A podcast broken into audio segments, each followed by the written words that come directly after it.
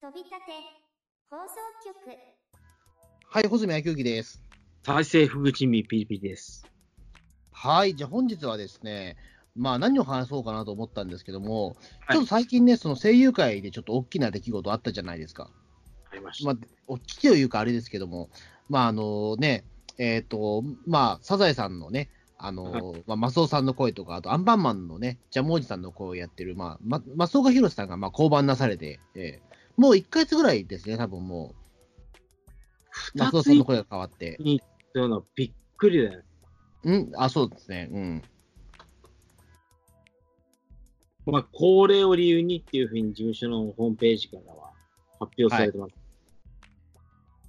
まさか一気に2つとも降板するとはって感じですよ。あのーなんていうか、あれだったんですよね。あのー僕としては、だから、松尾さんは、まあ、最悪引退しても、ジャムおじさんはちょっと続けるのかなと思ったんですよ。うんあの、言うても松尾さんって、まあ、あの風貌で、まあ、一応20代の設定じゃないですか。あ、20代なんだ、あれで。うん確か24歳、5歳とかですよ。それをずっと続けてたのね。まあ、見た目とかはもう声が全然20代じゃないし、まあ、それってだって若本のりおさんの穴子さんも同い年ですから、あの、あんな20代いないんですけど、若本さんはちょっと異常っすよ、はっきり。いや、もうそれ言ってしまえばもうい全部異常なんですけど、サザエさんのその声優、その声優と、まあそのなんていうかね、サザエさんの世界の年齢感ってあんまり信用できないんだけど、にしても若本さんは異常です。うん、そうそうそう。まあその中でね、まあ、ね、マスオさんはだから言っても、ちょっとだけやっぱ若い声を出さなきゃいけないから、まあ、ちょっと辛いところもあるのかなと思ったけども、ジャムおじさんはだってその地のままでいけるわけじゃないですか。うん。言うてもおじさん、まあおじさんじゃなくてもおじいさんですけど、うん。一応いけるじゃないですか。だからまあ最初だから俺ね、その松岡さんのニュースは最初ジャムおじさんから僕は入ったんですよ。ヤフーニュースか何かで。ジャムおじさんは引退されるよっていうことで、あれじゃあ松尾さんは続けるのかなと思ったら、その松尾さんもまあ辞めるという形で。うん。うん。そうですね。だからあの、あ、二つ、そうか、だからもうこの二つとも辞めるということはもう声優って引退されてしまうのかなと思って、ちょっと寂しくなったっていうのがあったんですよね。うん。うんでね、えーっと、うんジャムおじさんに関しては、えーっと、もうすでにだって、その時点ではもう代役が、もうその後継役としては山寺宏一さんが決まってたっていうことはもうすぐ出出てたと思うので、これどうなのかねえ？なんていうか、そこで山寺さんって感じがしましたよ、僕は。そう、そうかな。まあでも、まあ、無難なラインだろうなというのは正直なとこじゃないですか、でも。そうかい？うん、まあでも山寺宏一だったら、まあ、多分代役はやるん、うまくできるのかもしれないなとは思ったけどね。いやでもやれるジャムおじさんの代役っていうか、その、だえっ、と、その後継ってすげえ難しいよだって言っても。そりゃそうだよ。松岡弘の公演、公認ってすげえ難しいと思うよ、そもそも。いや、難しいっす。でしょ？うだはってそれはわかるでしょだって。うんだからそうなってくると、だってその、えっ、と、その、ある程度、その、だって後継人というかってに、2パンあると思うんですよ。うん。全く違う、えっ、と、その、キャラクターになるか、あの、そのまま、モノマネしてそのまま続けるかですよね。イメージを崩さず。モノマネはね、多分ダメっす。え、ダメって言うと？ダメっていうのは本当にダメなんですよ。誰が、何、何がダメなの？よ。あのー、なんていうかね、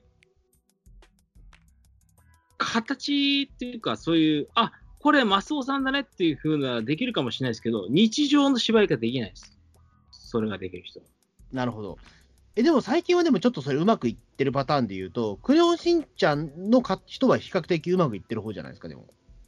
例えば。いや、だからクレヨンしんちゃん、ほら変わったじゃん、矢島さんから。うん。あれは比較的うまくいってません？っていうか、俺聞いたとき全然違和感がなかったんですよ。まあ、俺があんまりクレヨンしんちゃん自体をそこまで見てないっていうのもあるかもしれないけど、その声優さんが変わったときに、あれ意外と変わってないっていうふうに、っていうか、いまだにその、ああ、あ、でも声確かに変わったんだよなっていうぐらいちょっと違和感がなかったんですよ。うん。あれは多分いろいろオーディションをして、あの無理がない範囲でまあモノマネもやって、なおかつ自分の多分色も入れてるみたいな感じだと思うんですよね。うん。いやだからその、まあ、モノマネっていうとちょっと言葉は悪いのかもしれないけども、あの、例えばルパン三世で言うと、ルパンで言うと、まあそのね、ルパン三世の声のクリカンさんは最初モノマネだったわけじゃないですか、完全に。ノストラダムスは100%モノマネではあるんだけども、ただ徐々にやっぱりその続けていくうちに、まあ、クリカンルパンがちゃんとできてきたっていうところもあるわけじゃないですか。もう多分今は全然無理もなくやられてると思うんですけども、ルパンを。うーん。でももう完全にルパンじゃないですか、もう。クリカンはももう本当にやればやるほど、あ、これはクリカンヌルパンだな、みたいな感じで。う。そうそう。だからあれがね、まあ時間はかかったかもしれないけども、いい、そのなんていうか、えっ、と、引き継ぎだったと思うんですよ。僕はそれ大反対なんですよ。ええそうなの？うん。やっぱり、ルパン三世のモノマネが、何だったなって感じで。それだったら僕は、安原さんとかにやらせた方がまだマシだと思ってるんですよ。ああ、なんか、なんか話、なんかね、話ありますよね、なんかそういう、なんか噂だけど、うん。でもどうなんだろうね。あのーでも言うても僕、ノストラダムスのクリカンさんは、言うても僕、そこまで下手くそじゃないと思ったけどね、俺。いや、下手ではないんですけれども、うん。みんな言うほど、ねえ、うん、そそんなめちゃくちゃな演技かっていう感じだったけど、いや、でもやっぱりあれは芝居じゃないっすね。あの、多分違和感があったのって、もうすでに燃えよ斬鉄剣のあたりでもう、や、山田さんがあんまり声出てなかったからだと思うんですよね、多分。うーん。もうちょっとやっぱりきびきびきつそうだなっていうのもあるし、特にそのノストラダムス、くたばりノストラダムスの時の予告編の、その山田さんの声をで吹き替えてる予告編とかは見たことある、あれが最後のルパンらしいんだけども、もう結構きつそうだったもん、やっぱり。やばいっすね。うん、あれをやっぱり聞いてしまうと、まあ確かにクリカンさんのその時のルパンっていうのは、うん、ちょっとねっていうのはありましたけど、うん、でも、あれはでも仕方がないんじゃないかなとすら思ったけどね。うん、いや、もちろん世代世代の問題もあるし、ノストラダムスはもちろんリアルタイムでは見れてないからさ。うんうん。そうだね。クリカンさんのルパンには申し訳ない、申し訳ないんだけど、うん、しところが感じられないんですよ。ででも今はもう全然そんなことないっしょ。ない人。いや、今も僕は。今もかよ。そうなんだ。うん、だってもう、たクリカだンさんがルパンやって二十何年間ですよ、だってもう。多分山田さんより長くなっちゃってるよ、もうすでに。けど、僕はだったら安原さんとか、あの、ルパンで芝居の第二候補っていう代打をちゃんと用意してほしかった。ふ古川敏夫さんですか？古川敏夫さんでもいい。ああ。ねえ、まあ賛否もありましたけど、うん、まあ僕も古川敏夫さん別に悪くないなと思ったけど、うん、僕はあれはあれですごい、すごい評価できる作品。あの、おあれ何がすごいかっていうと、ルパン三世っていう既成概念にとらわれないでみんな芝居してるんですよね。まあそうだね、あれね、すごいよね。うん、めっちゃ大好きなのが、あの、五右衛門の塩沢兼人さん。ああ、はいはいはい。これはエポックメイキングだと思いました。うん、あれは良かったと思いますね、確かに。うん、かに。あ、この五右衛門は絶対ありだと思いました。そうなんですよね。だから、あのー井上真紀夫さんも長い、長いし、いいんだけども、それとはまた違う魅力があるんですよね。色気がありましたね、やっぱり塩沢さんだけに。まあ結構言ってしまうと、でも、五右衛門は、ね、だって、ファーストシリーズはだって、大塚千佳夫さんだから、全然、もうキャラクター自体が全然違うんだけどね。うん、そもそも。なんですけれども、やっぱり、あの、井上真紀夫さんが、やった、やっぱり、硬派で、色気もあってっていうところを、代役っていう風にやって、塩沢兼人さんが演じたんですけれども、うん。この五右衛門はありだっていう、うん。全く違和感がないっていうか、キャストこんな全特化したのにっていう、もう、もう何も、これにはノーが言えないですね。あの五右衛門にノーが言える人、どういうロジックを立てるのか聞きたい。まあ、こう言っちゃあれだけど、でもさ、五右衛門ってさ、うん。でも今の浪川大輔さんもそうだけど、うんそんなに言うほど、あれじゃないですか、でも、演技に振り幅があるかって言ったら、ないじゃないですか、でも。だから立つんだよ。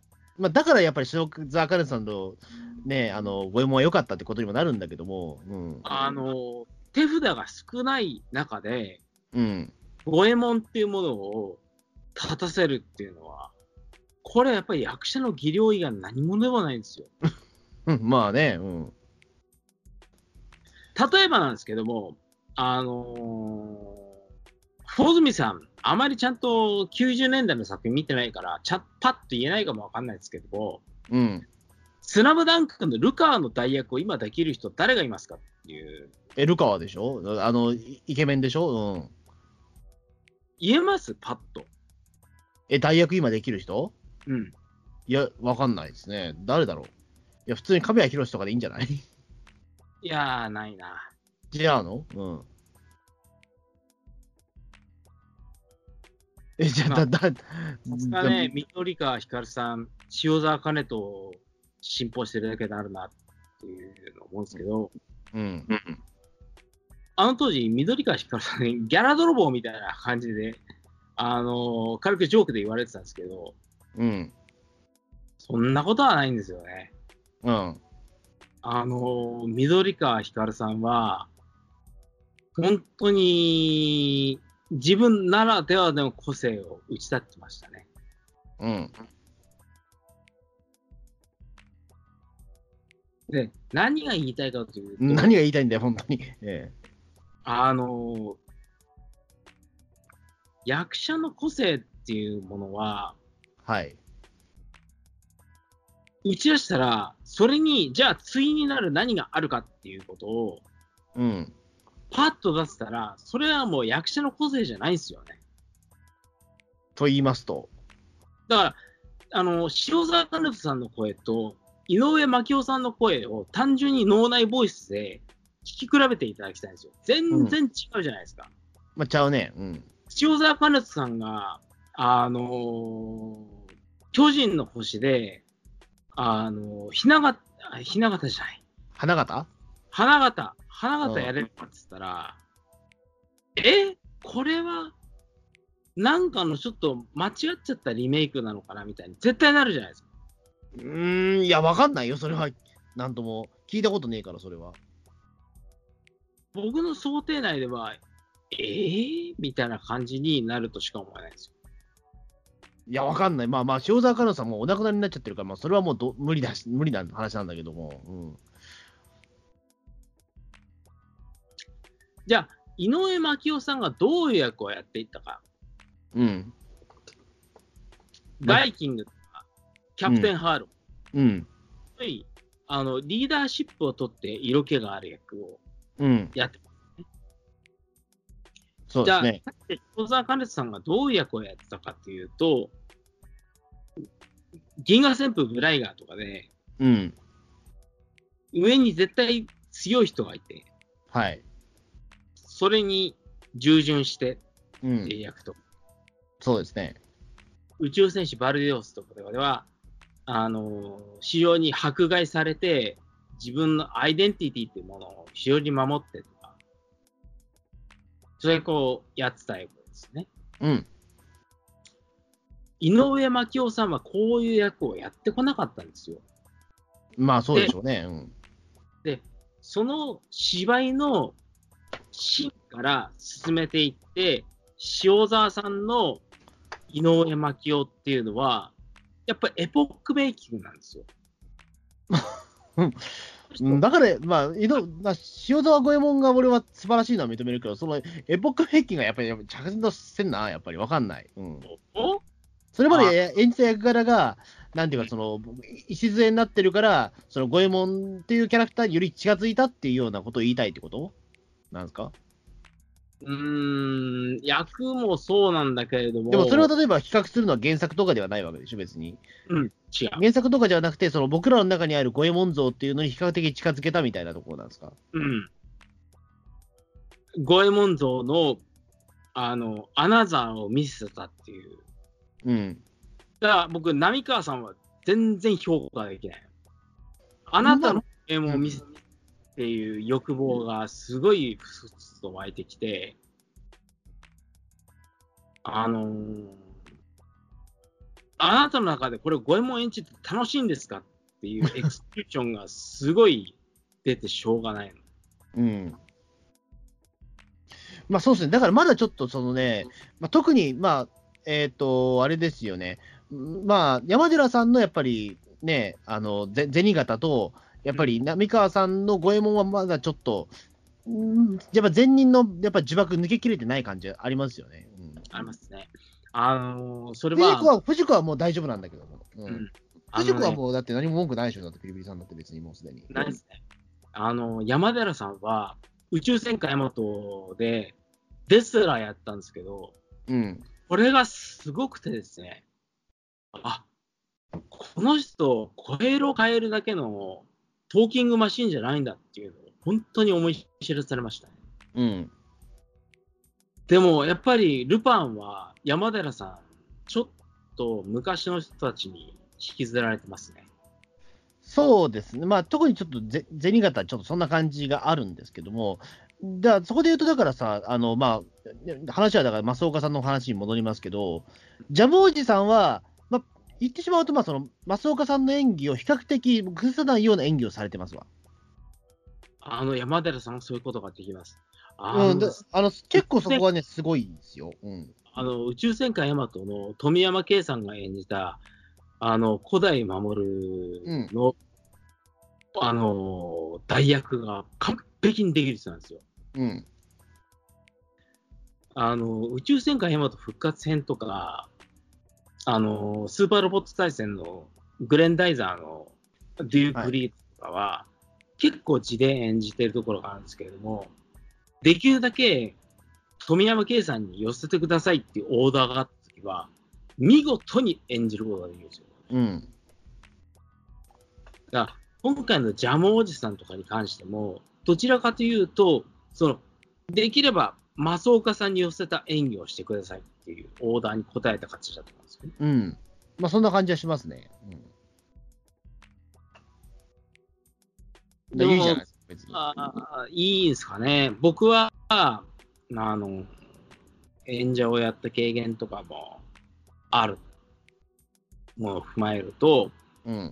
浜寺さん、それで芝居のプライド傷つかないですか？みたいな感じが非常にあうるね。ーん、まあ、な、慣れじゃないの？でも、ある種だからあれじゃないかな。まあ、確かに山寺宏一さんって聞いたときは、あれ、まあ、なんていうか、うん、ああ、そうなんだって感じはしたというか、あれなんですよ。だから、あのー多分ね、アンパンマンってもう、多分長く続けてるから、もう30年やってるから、多分チーム、チームがもう固まっちゃってると思うんですよね。これはあると思います。あのーやっぱり急にそこでポットでで、なんかそのキャラクターがね、出てきたところで、あの、なんかその新しい人が入ってきたところで、多分馴染めないような感じになっちゃってるような気もするんですよね。うん。だってほら、その、なんだしたっけ、その、ドキンちゃんも声変わった時も、富永ミーナさんになってるわけじゃないですか。だもうアンパンマンずっと富永ミーナさんで出てらっしゃいますから、もうそこもだから言ってしまうと、もう顔なじみの中だったんですよね。うん。で、まあ、山寺宏一さんはだって言うても、それ、チーズをずっともう30年間、もうずっとこ犬の声ばっかりやってた人ですから、えーそれがだってもう今回からね、その、えーと、ジャムおじさん役も兼任やっていうところでもう、そういうことしかできん、もうそういうチームになってるんでしょうね、もう。新しい人は入れないんじゃないかなっていうような感覚もしたんですよね。僕は入れてほしかったなうーん、だからひ、まあでも入れてだからあれでしょ、平野綾ぐらいじゃななかったっけ？確か、だからその、ココキンちゃんは平野綾でしょ、確か。な、そういうことではなくてねだから、やっぱりアンパンマンチームの方には入れないんだよね、やっぱり。だからやっぱりそこはね、戸田恵子さん、松岡弘さん、まあそのね、えー佐久間玲さんがいるのチームはやっぱり崩れないんじゃないかな、やっぱそこ。僕は安原さんとか、安原義人さんとか、そういう人を入れる要素も大いにあったと。安原義人のジャムおじさんはどうなんだよ、それ。ね、安原さん舐めすぎだよ、あなた。いや、わかいや、どうなんだ、安原義人のジャムおじさんはもう想像できないんだけど。うん。いや、僕ね、あるなら安原さんだなと思ってたんですよ。本当に？うん。わかんない、俺、安原さんのそのジャムおじさんが全く想像できないんだけど。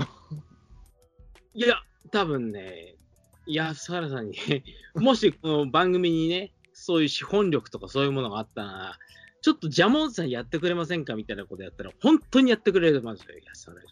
いや、でもそれはさっき PB さんが言ったモノマネと何が違うの、それはでも。それは根底にある演技力と、あの、幅の広さです。いや、だから山寺さんはそれあるじゃんだって別に。でも、安原さんは山寺さんをしのいでます。うん、まあまあ、まあ、そうかもわかんまあね、全然山寺さんよりキャリア長いですからね、それは。そこはね、非常に難しいところがあってね、安原さんがなんですごいかっていうのをね、本当に安原作品を見ていかないと、わかんないところもあると思うんですけど、僕はやっぱり吹き替えとかに非常に吹き替え基地なところがありますんで、うん。あのね、いくと、ジャムおじさんの時代をやるってなったら、安原さんは第3候補ぐらいに普通に上がるんですよ。いや、まあ、そうかもしれないけど、安原さんも、いいもう結構年齢が年齢じゃないですか、多分もあそこは、あの、番組の年齢を取るか、芝居の質を取るかですよね。う。まあ、やっぱもう、やっぱ長く続けないといけないところもあるし、あの、まあ、戸田恵子さんがもう還還暦なんでしたっけ？まあ、もうちょっとできるじゃないですか。こうなる 10, か10年ちょっとぐらいは。まあ、今もうちょっと平均寿命伸びてるから、まあ、あとに20年ぐらいできると思うんですけど、うん。あのまあ、その中でまた安原さん、今、いくつだっけ ?70 ぐらいでしょ、今。なるね。うん。やっぱりその後20年後にまたジャムおじさん変わるってことになると厳しいじゃないですか。だったらまだ本当にね、限界まで山寺さんに頑張ってもらおうっていうことなんじゃないですか、やっぱり。そしたらまあ大体皆さん多分ね、あの戸田恵子さん、佐久間玲さん、まあ、山寺宏一さん、まあ、大体年齢的にそんな変わんないと思うので、今やもう。うん。佐久間玲さんちょっと若いのか。うん。まあ皆さんだからその、ワンパンマン終わるときにみんなもうヨボヨボになってるって感じでいいんじゃないですか、もう。2、30年後に。そう。あそういう、それがもうチームなんじゃないですか。うん。あ、サザエさんで富永に、富永美奈さんが入った時とか、すごいエポックメイキングなことだなと思って、そうなの、富永美奈さんだって、ほだって一応、準キャラやってたじゃないですか、当時。うーん、でもそれによって、そのポテト新人が抜擢されたわけじゃないんだよ、だって別に。富永美奈さんは別に。でも、サザエさんといえば富永美奈さんっていう認識は他になかったんじゃない？え、どういうこと？サザエさんの今富永美奈ってどういうこと？だから、サザエさんファミリーとして富永美奈さんっていうのは世界的、世界的っていうか、視聴者の中で認知されてたかなっていうと、僕は結構、ん？って感じなのね。え、だからそれはどどどういうことだ？え、だから、あのーサザエさんといえばアナゴさんみたいなことになってないってこと？なんていうか、大抜擢っていう感じがあったの。あ、まあ、それは多分あったと思うよ、富永美あ奈。ったでしょうん言うてもだ当時の富永美奈さん、まだ若かったはずだしさ。うん。そういう風なキャスティングを、本来は僕は、あの、今回のアンパンマンにしても、あのサザエさんにしてもするべきだったかなっていうふうに思うんですよ。えーと、まあでも、ジャムおじさんはやっぱりさ、でも、おじいさんだし、ちょっと厳しい、難しいよね。うん。僕はだ、からか、カツオ君はだってまだだって小学生だったから若くてもいいじゃないですか。ここで、なんでこの人を候補に入れなかったのっていうか、候補に入れてたんなら申し訳ないんですけれども、ワンピースのブルック役などをやっていた張さん。ああ、はいはい。もう、救命長島雄一さんね。はい。なんでこの人にしなかったのかなえ、ジャムおじさんを張さんに？はい。僕は、ああ、でも、張さんはありかもしれない、でも確かに。僕が音響監督だったら、絶対この人を、あの、候補に入れますね。うん、まあ、張さんの悪くないと思いますよ。うん。てか僕はジャムおじさんの、あの、増岡さんの交番の方に際して、あ、来るなと僕は勝手に思ってた。あの、超ジャムおじさん来るぞという。ええジャムおじさんだったら翔さんだ。うん。ジャム長さんになるなっていう。ええあむしろええこの方、本当に芝居がうまい。いや、知ってますよ。あの、おじいさん役もね、張さんできますもんね、だって。そうなんですよ。うん。で、あの、色気があって味があってね、なんだこの声優っていうぐらいね、もう、いら立ってくるというか、もう、にやけてくるというか、いいんですね、この方は。張さんももう、だって、もう還還暦でしょ、確かもそうですね。う。なのに、でも全然声変わんないよね、この人もね。いいんですよ、この方ね。いや、わかります。いや、長長さんはいいいいですよ。長島雄一さん。うん。これ、ほこれ、キャスティング変更に関して、この人、候補に上がんなかったのかな？いや、上がった可能性はあるかもしれないけど、やっぱりチーム性が大事だったんじゃない？そこはやっぱり。そこもね、あの、ワンピースに入ってくるこの方の、あの、違和感のなさというか、なんていうか、あの、ブルックってすはいげえめちゃくちゃな入り方してくるんですよね。うん、はいはい、知ってますよ。うん。でしょ？うん。もうルフィがもう、なんだこの方で面白いみたいな感じで入っていって、そそのまま、もう、活躍するキャラクターですよ。あれ、この人どうやってこの船の仲間になったんだっけ？みたいな。うん。記憶がね、おぼろげになりそうなぐらい、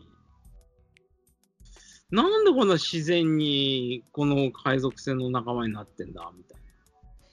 まあもう、キャラクターも多いからさ、ワンピースはもう。うん。とは言うても、レギュラーに入る、このなんていうかね、違和感のなさ。そこ、そこがすごいのか。うん。うん。これはすごいと思う。うん。みんな、ワンピースのレギュラー陣、芸達者でありますけども、うん。ブルックは本当に、あれ、レギュラーになってるよ、みたいな。本当にさらっと入って、もう、ああ、この麦わらの一味をね、みたいな感じになってるっていう。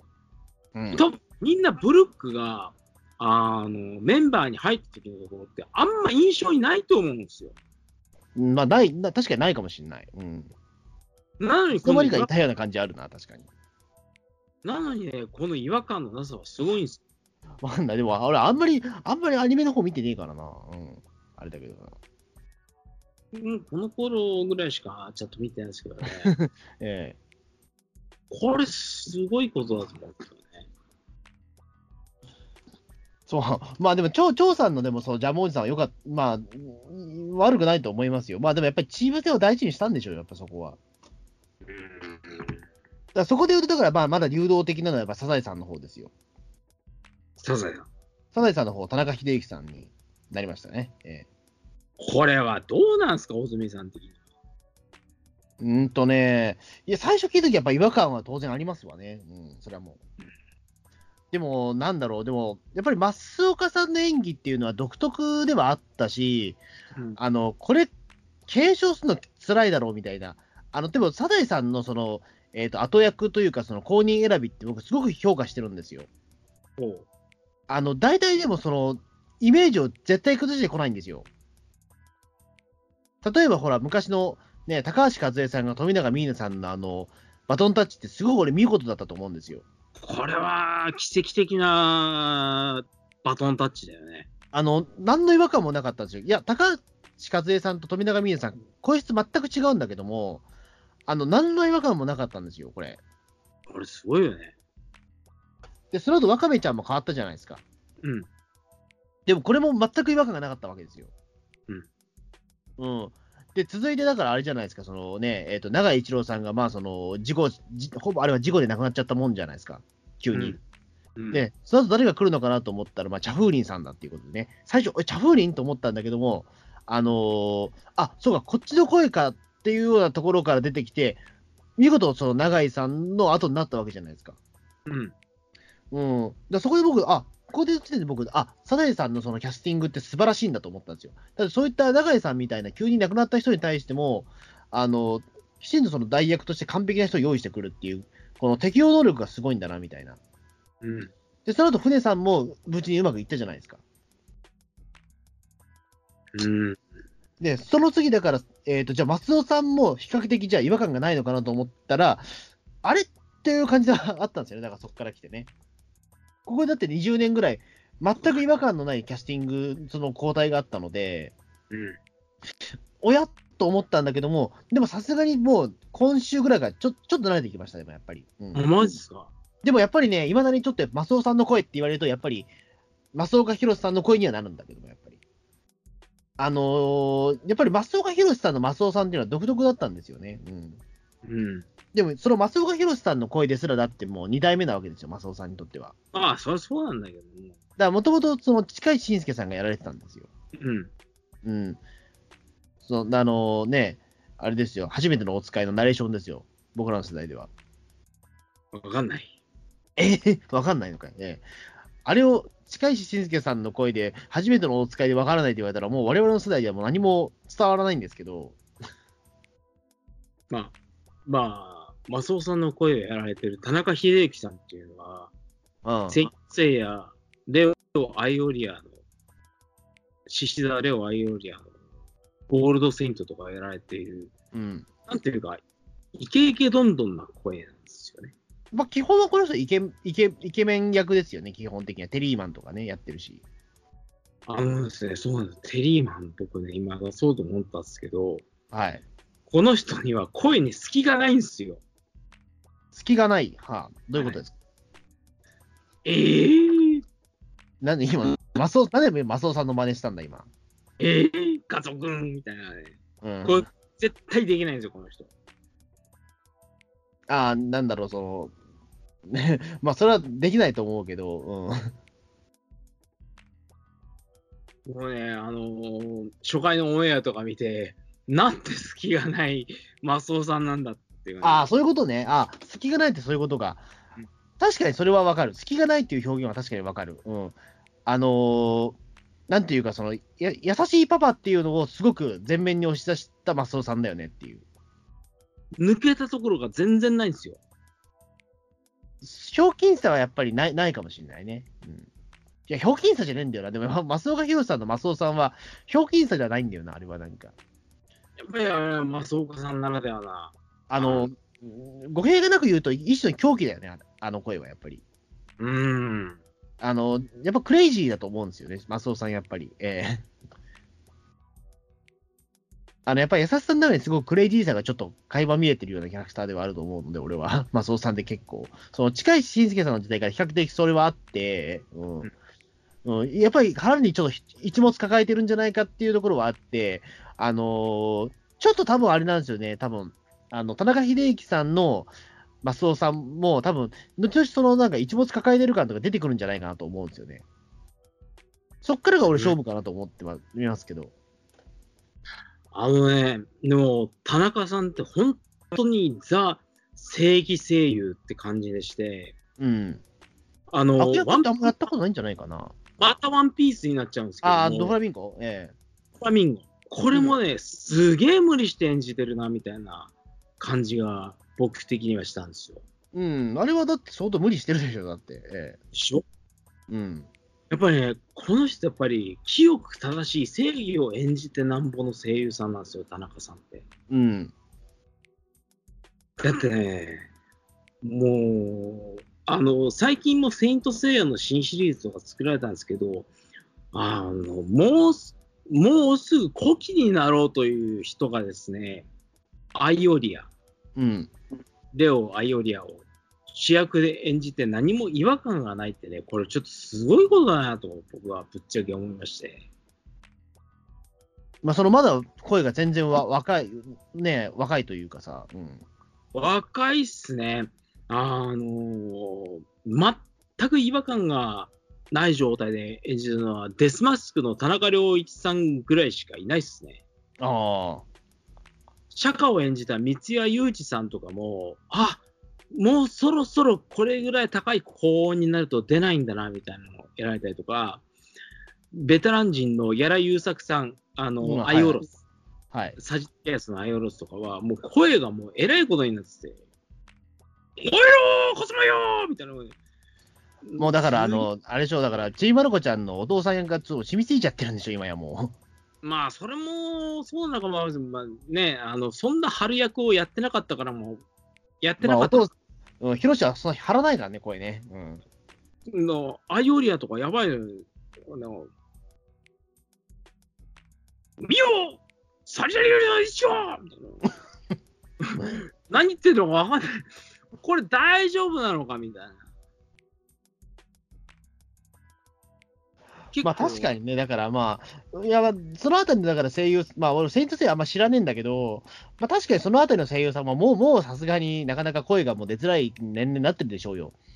あの、セイントセイヤじゃないけど、やっぱりそのね、うーん、やっぱ古谷徹さんとかも、もう、もうさすがにやっぱり年齢は隠せなくなってきてると僕は思うんですよ。いやー、でも古谷徹さんは結構化け物じみてるいや。ででももう少年役はできないじゃないですか、もう言うても。うんあの、だからやっぱりそのコ、コナンの安室さんぐらいだったらまだできるんだけども、でもそれちょっと俺きつくなってきてるんじゃないかっていう僕疑惑がちょっとあって、この前、ゲーゲの鬼太郎でそのイケメン役やったんだけど、あ、ややっぱりちょちょっと違和感あるというか、ね、厳しいのかなっていうのを思ったんですよ。うん。あ、いわゆるそのちょっと格好つけてる時の古谷徹だっていう感じの声になってたんですよね。うん。いかにもなんかその車に構えてるというか、その、えっ、と、タキシード仮面が、その臭いセリフを言ってる時の古谷徹なんですよ、あれ。うん。あ、もうこの演技しか今できなくなってきてるのかもしれないなと今、一瞬思ってしまったというか。あのね、でもね、そんな穂積さんはサボの演技を見る。びっくりしました、ワンピースの。あ、俺それま見てないかもしれない。うん、あ、古谷徹、相当役者として長生きするな、みたいな。あと20年ぐらいはいけますかね。いけますね。ああの、そういうアムロレイとかそういったものに寄りかからない限り。あ、うん。いや、多分ね、あの、普通に聞いてる古谷徹ファンからしたら、ワンピースのサボの声って、古谷徹だって普通の人わかんないと思うんですよね。僕わかんなかったですもん。え、これ古谷徹なの？古谷さんってすごいやっぱり芝居に癖もある方で、じゃああ、もう、サボってこいつだ。あ、こいつき、あ、そうなんだ。こいつ古谷徹さんなんだ。へえこれすごい何回か見たことあるけど、あ、そうだったんだ。知らなかった。うん。すごいのよ。これ、ちょっとね、あのネットフリックスとかでもいろいろ見れるから、うん。ぜひ聞いてほしいんだけど、え、これ古谷徹なの？みたいなの。絶対誰もが思うから、これは。うん。化けましたね。サボ徹は、一歩。なるほど。安室徹とかは、ちょっとあぐらかいちゃいましたね。まあ、その自分のそのテクニックにあぐらかいてる感はあるというのが分かりますよ、確かに。あとは、そのオーダーも、オーダーもあると思うんですけど、安室っぽい声で、古谷っぽい声でっていうの。うん。でも、ワンピースのサボに関しては、古谷徹という役者が一歩、うん。あの、垣根を越えましたね。うん。えー、って感じです。俺、最初聞いたとき誰か分かんなかったですもん。うん。これ誰なのエンドクレジット見て、古谷徹。はぁ？みたいな。古谷さんっぽいねじれとかないじゃんみたいな感じで。あワンピースっていうのは本当に面白い作品で、声優さんの個性を爆発させてなんぼみたいな感じで。あ。あの、まあ、まあまああなたずっともう今日ワンピースの話しかしてないじゃないですか、もう。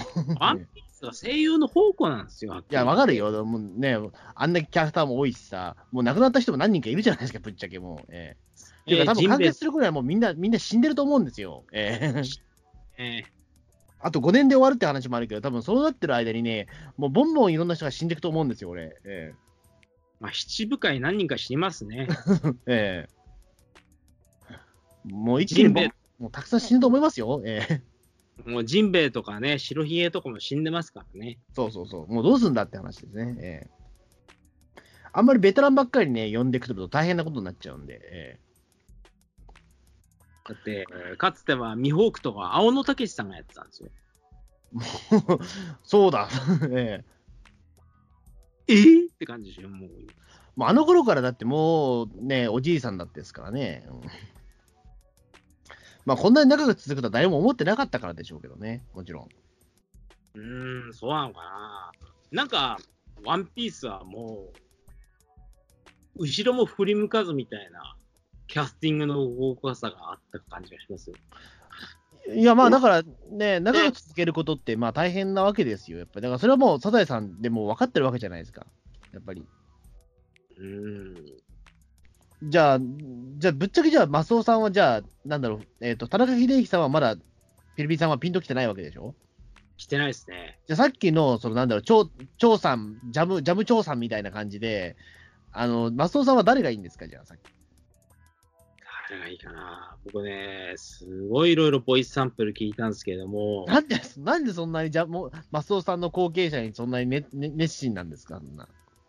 僕はやっぱりアニメとか吹き替え大好きだからですよ。うん。そうか、いろいろボイスサンプルを聞いた上で誰がいいですか？あのですね、さっきの、あの、ジャムおじさん、張さんと同じようになかなか見つからなかったです。ぶっちゃけ、放送の時に答えが見つかってないです。あ、マジか。いや、じゃあいいです、いいです。まあ確かにでも、マスオさんは難しいと思います。だって、あそこ、言ってしまうと、松岡さんがあそこまで崩しちゃったじゃないですか、だって。ええうん、崩しちゃっあそこ、崩しちゃったっていうか、あそこまで完成させちゃったらもうダメでしょ、ももう、あのルパン三世の山田さんと同じレベルなんですよね。う。ん。もうこれ、代役持ってくるとしたら、モノマネしかないじゃんみたいなうん。レベルにまで、あの、間の抜けたお父さんっていないですよね。できる人もいない、だから、あの、あの声ね、まあ、映画多分あれがね、できる人がそんなに、ええまあ、あれをややったところで、ね、やっぱり増岡さんのモノマネになっちゃうと、やっぱりそれは厳しいわけじゃないですか。やっぱそれは寒いじゃないですか。それぐらい、あのー後世のモノマネ芸人とか声優さんやってくれよっていう危惧は僕は感じたんですよね。いや、だからそれこそ、ね、じゃあ、じゃあ、クリカンがいいのかってことになっちゃうじゃないですか、じゃあ。あそういうクリカンみたいな人もいないのみたいまあね、確かに。うん。な。いないんだなみたいな感じ。いや、いないことはないよ。マスオさんのモノマネする芸人たくさんいるもん、一応。じゃあなんでその人は起用されなかったのっていう。いや、単にやっぱりそれは、ねまあだからやっぱそこは田中秀樹さんって言うても70いくつでしょ、もうすでに。うんもうおじいさんじゃん、言ってしまうと。うん。だからもう、で、もう、サザエさんのだってメンバーってみんなもうね、もうみんなお年寄りしかいないじゃないですか。そりゃそうだよ。いや、まあ、だからもう、言ってしまうと、マスオさんっていうのは、もうだって、サザエさん、もうね、加藤みどりさんがもう80近いでしょ、だって。うん。その旦那なわけだから、もう、年齢近くないとダメなわけじゃないですか。そこで急に30代、40代の人が入ってきたところで、あの、夫婦役って厳しいと思うよ、正直それ。そうかな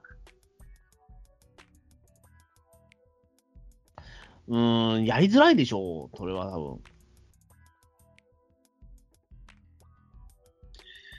富永美恵さんの例とか、いや、それを言ったら、まあ、あれだって、永井一郎さんより加藤ね、あの、あれだったんですよ、高橋克恵さんの方が実際、一切上とかあるんですけども、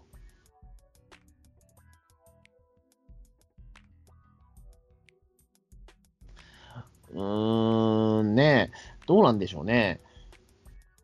でも、そこはでもまあ、なんだろう、うーん、でも、でもちょっと僕、そこで思ったんですよ。僕、うんあの、加藤みどりさんが、いつかは絶対サザエさん辞めなきゃいけないと思うんですよ。そうそうですね。永久に続けるのって無理だと思うんですよ。うん。例えば、あと、正直10年は無理だと思うんですよ。いや、もう無理だな。無理でしょ、10年って。いや、加藤みどりさんはすごいと思うんですよ。あの、未だに20代の声ができる人って、そうそういないと思うんですよ、あんなに。ないよね。年齢を感じさせないじゃないですか、あの人。野沢雅子さんぐらいしかいないじゃないですか。いや、僕、ぶっちゃけ野沢雅子よりすごいと思うんですよ、あの変わらなさっぷりは。おあの野沢さんはもうさすがにやっぱりその悟空とかでも、うんんちょっと厳しいよなっていう声もあるし、今、その芸能の人を見てても、もうやっぱり目玉の親父のあのしわがれ声っていうのが結構比較的楽なんだろうなっていうのはちょっと分かるような演技をしてるんですよ。うん。ちょっとやっぱりそのね、えっ、と、最初はやっぱたそのね、目玉の親父に関しても、田中勇さんの演技をちょっと意識してたところもあったんだけども、今はもう、素の野沢雅子みたいな感じになってるんですよ。うん。うん。だから、野沢雅子のやってるおばあちゃんみたいな感じの。まあ、リアルおばあちゃんだからしょうがないんだけど。ええだそこで言うと、だから、ほら、田中秀樹さんが70いくつで、やってるっていうことは、もう多分ね、サザエさんに関しても、多分もう30代、40代の若手を抜擢するっていうことはないと思うんですよ、加藤みどりさんの後任として。うん。多分死ぬまで加藤さんにやってもらおうと思ってるからこその多分、田中さんじゃないかと思ってますけど。僕は、ドラえもんとか、そういった系統と同じような、あの、大変革を緩やかにやってるんだろうなっていうふうに僕は思ったんですよ。あその一斉交代的なものを実は、じ時期をちょっとあれとして。まあ多分ね、それもあると思うんですよね。あとほら、やっぱり永井さんが、あの、やっぱりそのね、まあ、ふ広島の風呂場で亡くなっちゃったっていうこともあって、あの、それからじゃないですか。自分から引退してったっていうのは。あの、かあ高橋和恵さんも、うん。あの、結局その、えっ、と、病気になってしまって、活動役は続行したままお亡くなりになったわけですよ。うん。で、その後、ほら、あの、なんだっけ、えっ、と、中島役の人も、ね、えっ、と、その風呂場で亡くなったじゃないですか。そうね。言ってしまうと、それってもうすごく俺悲しいことだと思うんですよ。うん。あの、突然だって、その、特にだって、その中島の人なんて、だって、アフレコ現場に来なかったと思ったら自宅で死んでたっていうことが分かったっていう。うん。もうそれはなかなかきついから、あのーもう体力がいあるうちにやめるっていうことは僕、正しいと思うんですよ。だからそのだ増岡さんとかも体力の限界を感じてやめたっていうことは、ひ実は喜ばしいことだと思うんですよ。なるほどね非常に。。あの、なんていうか、やめられることができたっていうことっていうのは、ある種役者にとっても幸せなことのような気もするんですよね。なるほど。ある種続けることも幸せだけど、やめることができたっていうことも、し俺幸せの一つだとは思うんですわ。よく役者で舞台の上で死ねたら本望だっていうのはあるけれども、そうでもないんだよなって感じだよね。やっぱりだから、永井さんのその亡くなり方っていうのはでかかったと思うんですよ。うん。突然の別れすぎただろうっていうのは確かにあって。あれは本当だったよね。いや、だから、しかも孤独死でしょ、だってあれもう。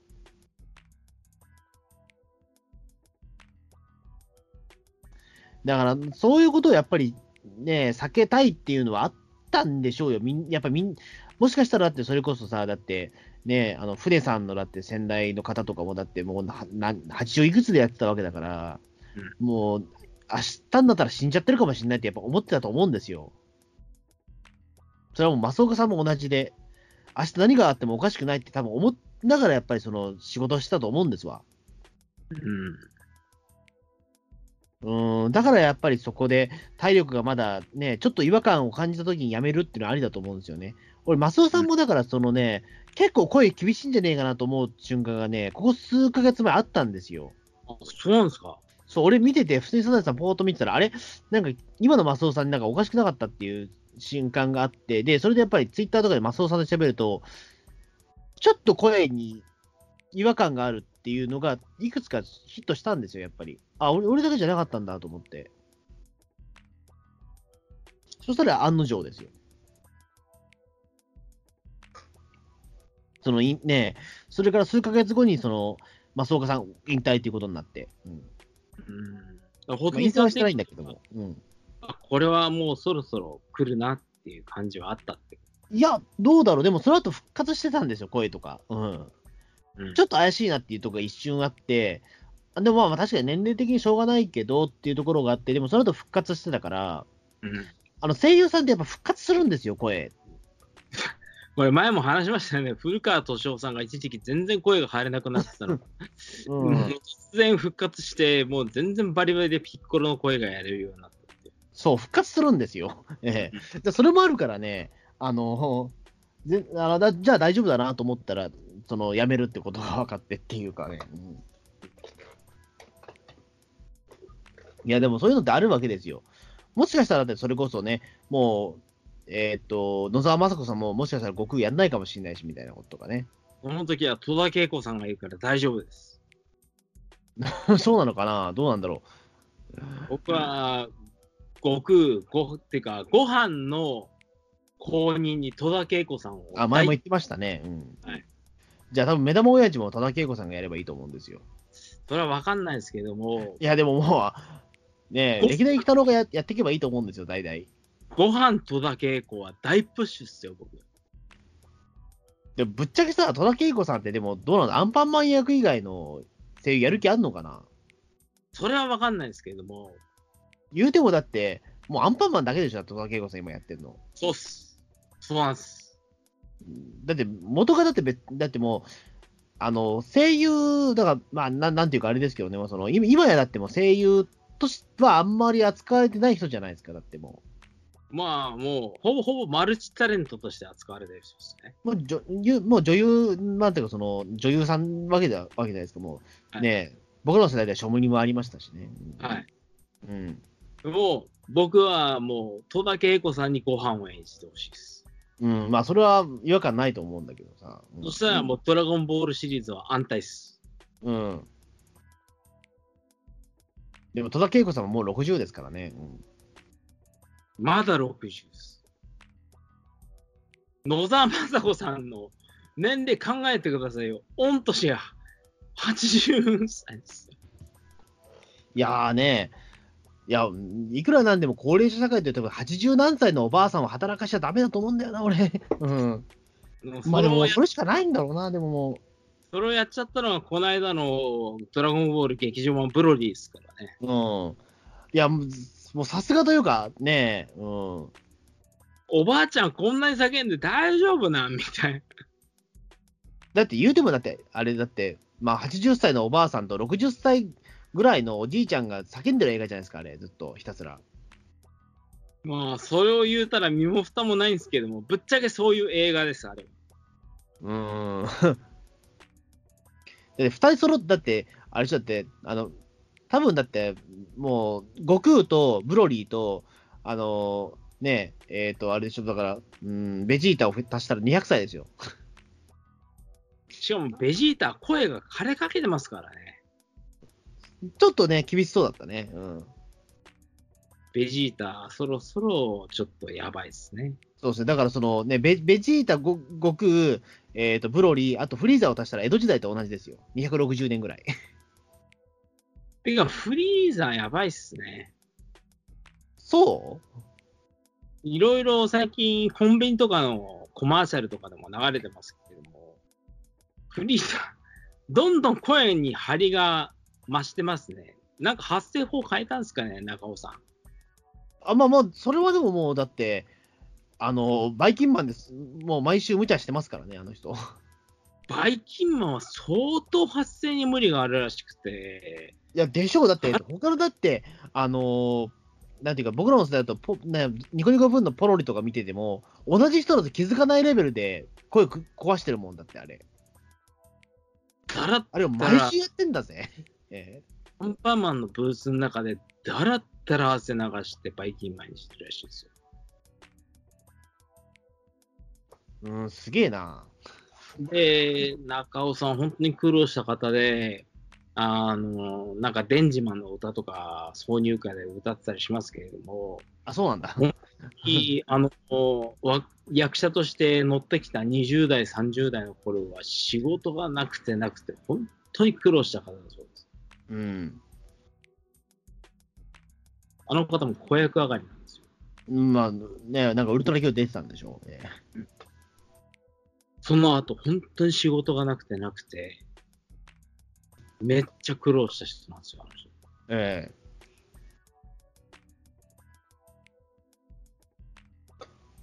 あ80年代アニメとか、そういうフリーザとかバイキンマンとか当たり役になるまでは、本当に苦労したうん。役者ですね。もうまあ あそこまで声に特徴があって、演技力もあってっていう人がなると、替えの人は見つからないですね。まあそうですね。まあ、あとじゃあちょっともう少しマスオさんの話を、マスオさんの話をした方がいいと思うんですけど、はい。あの、なんていうかね、そのマスオさんといえばやっぱりジャムおじさんと、そのマスオさんなわけですけども、でも特撮ファンとしては、あれなんだよね、悪役の声でもあるんだよ、この人ね。そこについてもう少し語れないえそれを突っ込んだらもう、話すことがいっぱいになっちゃうぞ。いや、でもさ、でも、増岡さんって、あの、マスオさんだけじゃないんだよね。やっぱり悪役の声も素晴らしいじゃないですか、この方。そうなんだよ。ゴレンジャーとかいっぱい出てくからねい。や、そうそう。まだ増岡さんの声なんだけども、でもこの時の増岡さんの声って、増岡感が一切ない増尾じゃないですか、これ。うん。あれすごくないですか、でも。すごいね。だってあの、えっ、と、なんだっけ、あの、ま、ゴレンジャーの、なんかあの、あれでしょ、あの、えっ、と、た太陽の人なんだっけ、あの名前忘れてた。日輪仮面。日輪仮面は、うん。増岡さんでしょ、あれ。そうだよ。で、その後、ほら、あの、キレンジャーをぶっ殺した缶切り仮面も増岡さんでしょ、あれ。僕覚えてんね。うん、いや、俺、それでびっくりしたんですよ、当時見て。えー、増岡弘って、えー、マス増尾さんやんと思って。え俺は、長浜作品シリーズとかの幹部役とかでも非常に思い入れがあるんだけどね。ーうん、あれ、なんていうか、あれだよ。だから、そう、増岡さんって、ななんていうかさ、増尾さんだけじゃねえんだっていうかさ、うん。そうだよ。うん。あの、ボルテス5とか、確かライディーンとかも、幹部役だったような気がするんだけどな、ボルテス5かな。うん、あのボルテス5とか、あの、結構ね、悪い役やってるんですよ、この人。うん。ライディーンはやってないか。ライディーンは市川さんと飯塚さんだな。そうですね。あと、だからね、意外なとこで言うと、だからあれなんですよね。あのーあれかな、え、南国少年パパ君って見てました？いやー、ちょっとは見てたんだけど、そんな重要な役やってましたっけ？いや、チャッピー、チャッピーですよ。チャッピーチャッピーか。チャッピーですよ。いや、チャッピーってあれでしょ、パパ君の隣にいるあの犬ですよ。うん。あれ、増岡さんなんだ。あ、増岡さんなんだって。うん。俺、当時全然気づかなかったな、それ。ええうーん。いや、だからね、なんかすごくやっぱそこを思うと、芸歴がすっげえんだなっていうかさ、うん。あの、芸幅は広いよなっていうか、うん。そうすごいですね。初めてだからメイン級やったっていうのが、サイボーグ009の005らしいですけど。うん。でもそれはあんま印象残ってないんだよな、実は。あとね、役かぶりで言うとね、あの、千葉茂さんが、あの、ジャムおじさんとか、あの、ジャムおじさんとか、うん。そうだね、ジャムおじさん。やっぱそうだな千葉茂さんダメなのかな？え、千葉茂のジャムおじさん？うん、あの方やっぱりか、あの、奇怪な芝居が非常に目についてる方ではありますけれども、増岡さんと結構役かぶってるところあるんですよ。そう、そうなの？そうなんですよ。あの、ウィキペディアとかいろいろググってみると、あなんだ、同じ役結構やってんじゃんみたいに絶対気づくはずですよ。それはあの顔出しでよく特撮出てたとかじゃなくて。ということではなくて、それそうなんですけれども、ええ千葉茂さん、ミラーマンとか出てますけども、え松岡弘さんね、やっぱり顔がね、顔がすごく特徴的な顔でもあるから、やっぱりね、あ、松岡弘だって結構わかるよね、あれね。え あのね、なんかキキャラかぶったはずだよ。あの、増岡さんと千葉茂さん。えな、なん、なん、わかんない。うん。ごめん、ちょっとパッと出てこないんだけどね。じゃあ、千葉茂さんがどういう芝居をやってきたかっていうのをパッと出すとですね、タッチの、あの、上杉兄弟のお父さん役です。あ、この人は芝居できる人なんだっていうのを端的に見せた人とわけですね。そそれ知らん。うん。達也うん。いや、うん。難しいんだけどね。難しいです。千葉茂のモノマネって、多分100できる人そんないないっしょ、だって多分。いや、千葉茂のものまねなんて簡単なんですよ。はっきり。そうなの？あんまり俺ね、その、なんか、まあね、ななんだろう、完璧にややってる人見たことがないけど。なんでできるじゃあ僕やるよ。うん。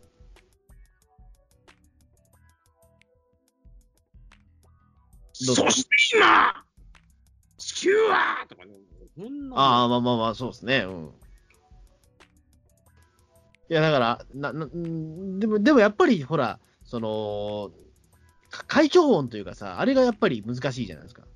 会長いや、だからその、ブブルース・リー的なあれが、うん。ち頂点伸びるようなあの感じとかさ、うん。あれはね、千葉さんならでは。そうそう、あれ千葉さんならではだと思いますけど。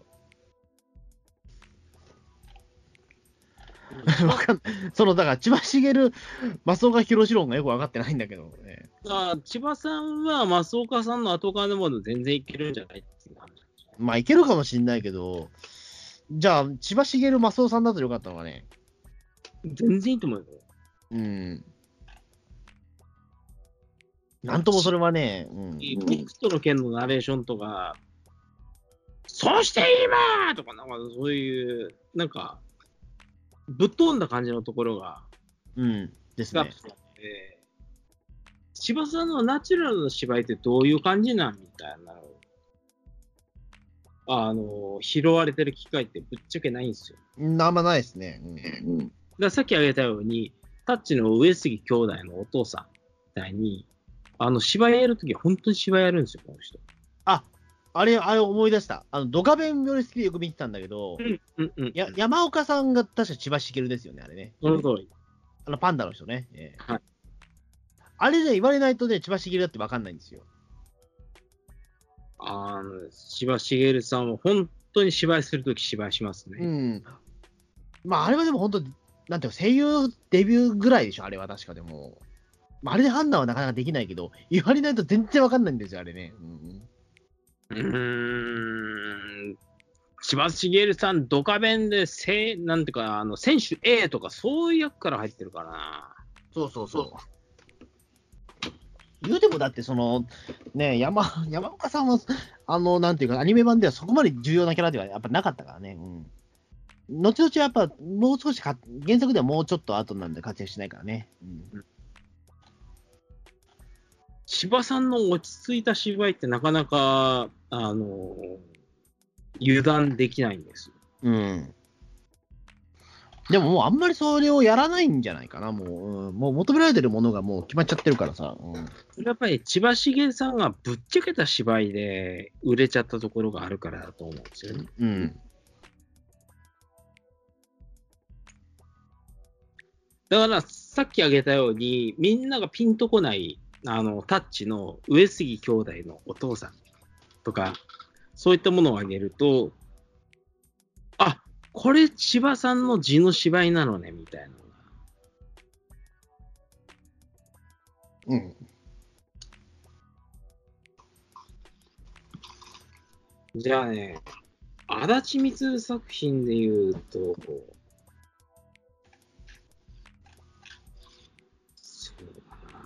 うんちょっと待ってね。あの、りゅうちゃんですよ。はい。全然知らないよ。パトレイバーとかでも同じ目なんですけどね、ちょっと僕もう今ね、記憶が、うん。この人はなかなかのつわものですよ。うん。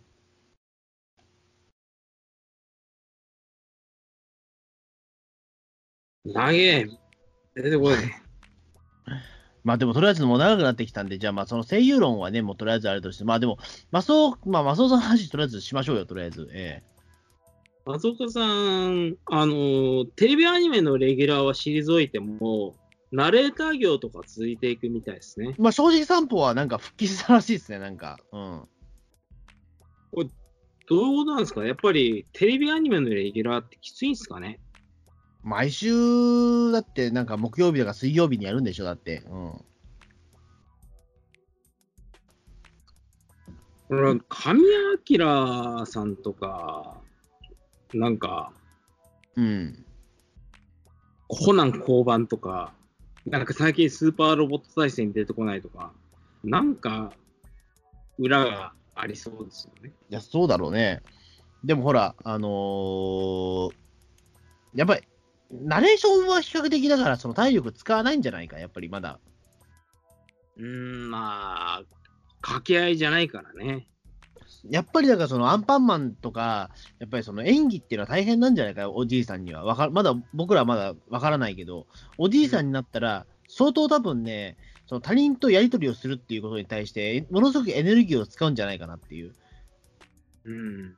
だからだってもう、だって今でもそのなやってる方って、えっ、と、なんだろう、うーん、ねえ、えっ、と、だからだ、まあ、大体ナレーションの方ばっかりじゃないですか。その、ねえ、えーと、柳ジョージさんとかは、まあもうほとんど今もう引退状態ではありますけども、あのーもうだってほとんど、なんていうか、ナレーションベースだし、あの、久米明さんとかもね、もうナレーションしかやってないじゃないですか。久米明さんが最後に芝居したのっていつよ？わかんない。まあ、久米明はだって、まあ言ってしまうと、声優よりも俺、俳優としてのイメージ度が強いんだけども、そもそも。それは珍しいね。え、久米明はでも、よく見るじゃんだって。え、例えば？ちょっとパッと久米明まあ。まあ、久米明はちょい役ばっかだけど、でも確かに。うん、でも、声優としてでもなんか代表作って、ねある種だから、あの、あまあ、僕らの世代ではやっぱないからかもしれないけどね。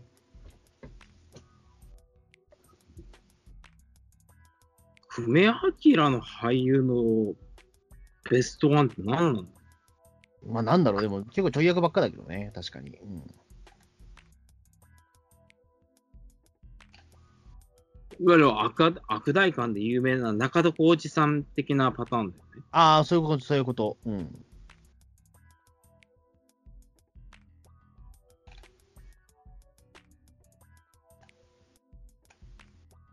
まあでも本当にでもまあ、あのーまあまあ、サザエさんでは船さんの声優とかね、まあ、一応バラエティ番組やってましたからね、その後もね。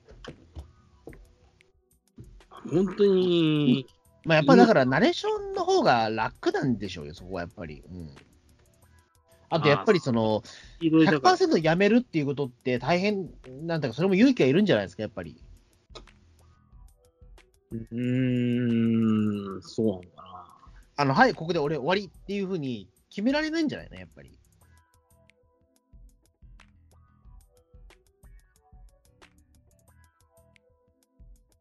わかんないな。僕が芝居を教えてもらった野沢那智さんとかは、本当に予期せずして、あの、ベルサイユのバラとか、うんオーバーとか してたんで、なんともわかんないんだけどね。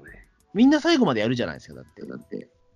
はい、ここで終わりってキャリアを結んだ人ってそんなにいないと思うよ。だって、あの、最近では田村正和ぐらいでしょ。田村正和さんは何やってたんですか？いや、だからほら、田村正和、ほら、あの、ね、な眠り京志郎ややっても終わっちゃったじゃないですか。眠り京志郎ファイナルをやって終わったじゃないですか。眠り京志郎ファイナルなんてのは最近やったの？最近といっても2年ぐらい前ですけど。うん。もう眠り教師めちゃくちゃなんですよ、もうだから言ってしまうと、もう、あの、もう70ぐらいやってる、あの眠り京志郎が、まあ、そもそも眠り京志郎っていうのが、まあ、若くないと成立しないんじゃなキャラクターって。ええ20代じゃないと成立しなくて、うん。だって、岸辺一徳の息息子の設定なんですよ、だって、え？田村正和が。いや、そうしないともうダメなんですよ。あの、もともと若くないと成立しない話なんで、あれって。うん。だから、そこでやっぱりもう無理だなと思ってやめたっていうような。ええやっと出てきた。この人こそ、ザ・ネクスト・マスオさん。はあ。大林祐介、すみません、どなたですか？えー、声優です。え？声優です。いや、それはわかるんだけど、じ誰ですか？大林龍介さん？あのーパトレイバーとかですね、パトレイバーの後藤さんとか、ああ、ランマの、あのーお父ちゃんとかやってた人です。ああ、なんか一時例古いけど、悪くないかもしれないです。うん。なんでこの人候補に上がんなかったのか。そう。ボイスサンプルを漁ってる中で、僕はこの人はなんで上がらなかったのかなっていう。いや、どうなんだろうね。いや、絶対名演を見せたんです。いや、まあ、そうかもしんないけど、あのー、風、なんていうか逆風的にこんなのマスオじゃねえよみたいな反感は食らうかもわからんですけれども、あ、マスオだみたいな演技は絶対この人はできる人です。うん。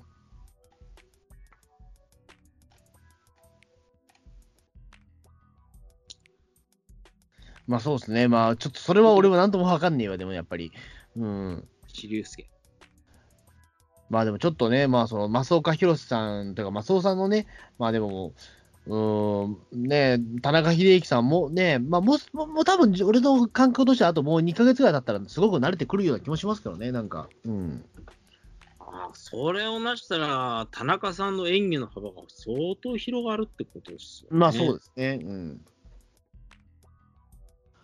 まあそんな感じで、まあちょっと増岡弘さんのまあね、そのお話というか、まあ声優全体の話になりましたね。うん、増岡さんってフリーランクだったんですかね。え、だって廃業でしょ？ん？廃業所属でしょ？あの、声優って廃墟とかどうのこうのとか事務所関係なくて、ランク制ってのがありまして、あ、そあそうか、そうランそっちのランク制の話か。はいはいはい。ええあの、フリーランクってなると、仕事ごとにギャラが変えられるんですよ。事務所規定じゃなくてね。うん。僕が知ってる中では、あの野沢那智さんと、だって自分から言ってるやん、一番に日本一高えって。えまあ自分でそうなりたいっていう、ええ野沢那智さんと、あの、ドロン、あの、ドクロベイ様の竹内純平さん？竹内純平さん、このお二人しか知らないんですよ、オフィシャル。本人がフリーランクですって言ってる。和歌山源三さんは？わかんない和歌山源三さん確かフリーランクだった気がするけど、確か。うんな。なんだ。和歌山源三さん、とりあえずもう、あの、僕が業界で知ってるのは、あの一緒に撮りたくない。オンリー撮りで行ってくれ。うん。何の話だよ、急に。ええまあ、声優業界裏ネタですよ。このポッドキャストでしか聞けない。誰も知らないだろうな。和歌山源三さんは、みんなで一緒にワイワイ、あの、金魚鉢に入るの大っ嫌いな人で、絶対オンリー撮りにしてくれっていう人なんです。うん。まあ、でしょうね。なんか、あの、和歌山源三さんのラジオすごく好きで聞いてましたけど、まあ、なんかそんな気はしてましたよ。うん、いや、めっちゃいい声だからさ。うん。確かに、うん、確かにあ、うん、アフレコ現場にいてなんかワイワイとやってるようなイメージはないですね、一切ね。もう出演条件が絶対共演にしないでくださいってすごくないですか？うんまあ確かに、それも役者として、どう、どういうことにしたいんだろうみたいなことありますよね。え。あの、和歌山さんの持論としては、ええ。あの、相手のその画面に映ってる役者さんとの、あの、やりとりであって、日本語の人たちっていうのは関係ないと。うん。あくまで向こうの人たちと芝居をキャッチボールするっていう考え方なんですね。うん。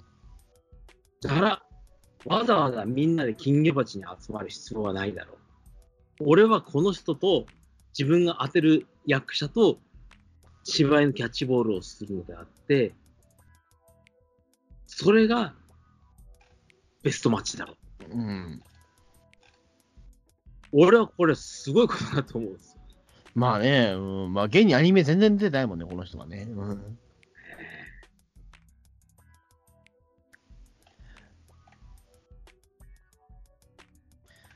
まあそんなわけで、じゃあちょっと今回は、じゃあまあその、なんなんていうか、まあ声優話になりましたね、結局は。はい。僕の要点をまとめると、翔さん、長嶋さんは候補に上がらなかったんですか、ってことと、大林龍之介さん、うん。どうなんですか？このはい人もここに上がらなかったんですか、っていうことですかね。まあそうですね。うん。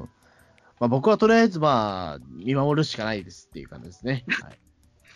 なんでその傍観ポジションなんですかね。もっと別にホズさん、この人にマスをやらせばいいじゃん。この人にジャムおじさんをやらせればいいじゃん。みたいな人はいない。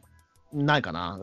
ええ。いや、まあ、やっぱ、ま、増岡さんのやっぱりそれ、ね、イメージを崩さないと無理だもんだって、難しいと思うので、やっぱりそれはね。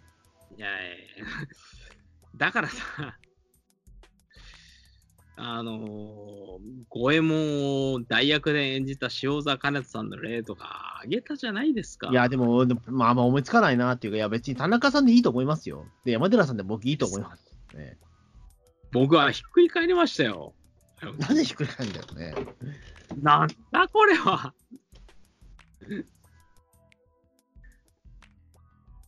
じゃあまあそんな感じで、じゃあどうもお疲れ様でした。ええー小泉さんが疲れちゃいましたね。いや、疲れてはないですけど、はい。